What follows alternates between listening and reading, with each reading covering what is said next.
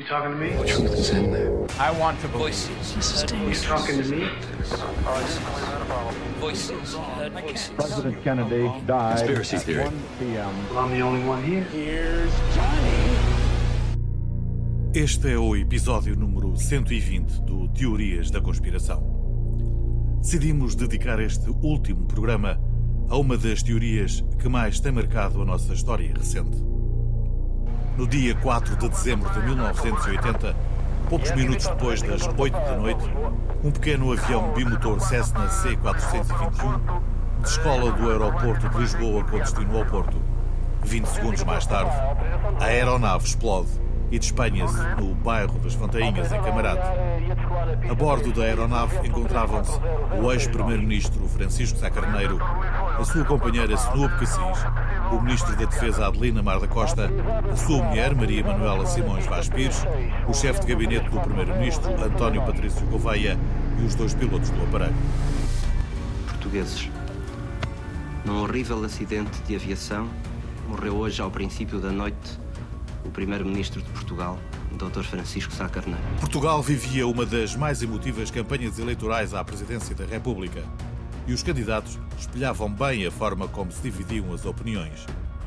De um dos lados encontrava-se Soares Carneiro, apoiado pela coligação Aliança Democrática, formada pelo PSD-CDS e Partido Popular Monárquico, e do outro, Ramalhianes, apoiado pelos restantes partidos de esquerda. No próprio dia do acidente, o Ministério Público ordenou a instauração de um inquérito que visasse apurar responsabilidades. A investigação levada a cabo pela Polícia Judiciária concluiu no ano seguinte que não havia indício de crime e que os autos deveriam aguardar a produção de melhor prova. No entanto, e à medida que os dias passavam, a suspeita de que a morte de Sá Carneiro tinha sido resultado de um atentado e não de um acidente ganhava cada vez mais força. Realizaram-se peritagens, entrevistaram-se peritos, ouviram-se testemunhas e, sobretudo, realizaram-se comissões de inquérito. Dez, para sermos mais precisos. Em 1987, a terceira comissão de inquérito concluiu que o avião caiu em virtude de sabotagem e, portanto, de um atentado, estando-se assim na presença de uma intervenção criminosa. No entanto, o juiz de instrução criminal determinou o arquivamento dos autos por entender que não existiam indícios de crime. As comissões parlamentares de inquérito sucediam-se e a tese atentado-assassinato ganhava consistência. José Ribeiro Castro, Alexandre Patrício Gouveia, o cartunista Augusto Cid e o advogado Ricardo Sá Fernandes eram a face visível da teoria que o avião tinha explodido como resultado da deflagração de uma bomba. Com efeito, no decorrer da décima Comissão Parlamentar de Inquérito, foram ouvidos Henrique Miranda, especialista em exploração de minas, e o engenheiro metalúrgico José Cavalheiro, os quais explicaram que o puzzle montado desmente a primeira versão oficial de acidente. Uma comissão de peritos que investigou o acidente de Camarate concluiu que o avião onde seguia Sá Carneiro sofreu um atentado. Os peritos garantiram que foi uma carga explosiva que induziu o desgoverno mecânico ou a impossibilidade dos pilotos reagirem pelo incêndio ou intoxicação com monóxido de carbono e a consequente queda. O relatório final reafirmou a tese de atentado e apontou lacunas à atuação da Polícia Judiciária e da Procuradoria-Geral da República. A queda do avião em Camarate, na noite de 4 de dezembro, deveu-se a um atentado, lê-se nas conclusões finais do texto. A pergunta que muita gente faz é como é possível que, passado tantos anos, não existam culpados, ninguém tenha sido preso e a verdade estar ainda perdida entre os parágrafos obscuros dos relatórios e investigações. O facto é que 41 anos depois, a queda da aeronave Cessna que vitimou a 4 de dezembro de 1980 Francisco Sá Carneiro e o ex-ministro da Defesa Adelina Mar da Costa continua por esclarecer. As conclusões, tanto a tese de acidente como a de atentado, foram várias vezes refutadas e outras tantas reforçadas, apesar de não faltarem nomes. E são vários. À cabeça da lista de suspeitos está Farinha Simões, que em 2011, depois de ter pedido desculpa aos familiares das vítimas, assumiu a autoria do atentado e identificou os nomes dos cúmplices. Farinha Simões era um antigo operacional da CIA que também tinha trabalhado infiltrado na Stasi, a antiga polícia política da Alemanha Oriental. Em 1975, fez parte dos Codeco, uma organização que tinha como objetivos defender em Portugal, se necessário por via da guerrilha, os valores do mundo ocidental. Simões tinha como companheiros José Esteves, Vasco Montes, Carlos Miranda e Jorge Gago, e ainda era amigo pessoal do embaixador e ex-agente da CIA Frank Carlucci, a quem acusa de ter coordenado o atentado. Ao analisarmos os acontecimentos de 1980, é preciso situar o nosso país no plano internacional, nomeadamente o papel que Portugal desempenhava no comércio internacional de armas. Alexandre Patrício Gouveia, autor do livro Os Mandantes do Atentado de Camarate, contextualiza a ação. Portugal, nessa altura, era uma, pela sua situação geográfica, pelo facto de ter excedentes de, de material militar que, provenientes ainda da guerra uh, colonial que tinha tido, por ter várias fábricas em Portugal que produziam uh, material militar, por não ter uma grande, uh, digamos, fiscalização policial das entradas e saídas de aviões.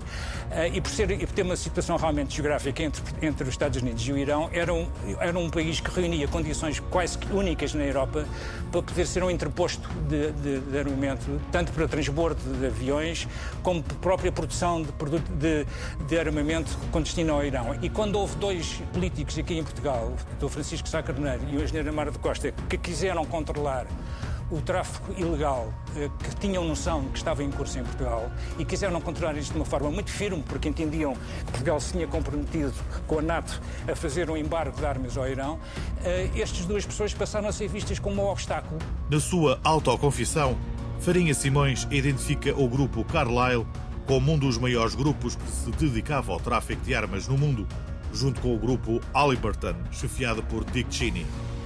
Simões afirmou que Adelino Amar da Costa estava a tentar acabar com o tráfico de armas, a investigar o Fundo de Desenvolvimento do Ultramar e a tentar acabar com os lobbies instalados. Afastar essas duas pessoas pela via política era impossível, pois a AD tinha ganho as eleições. Restava, portanto, a via de um atentado.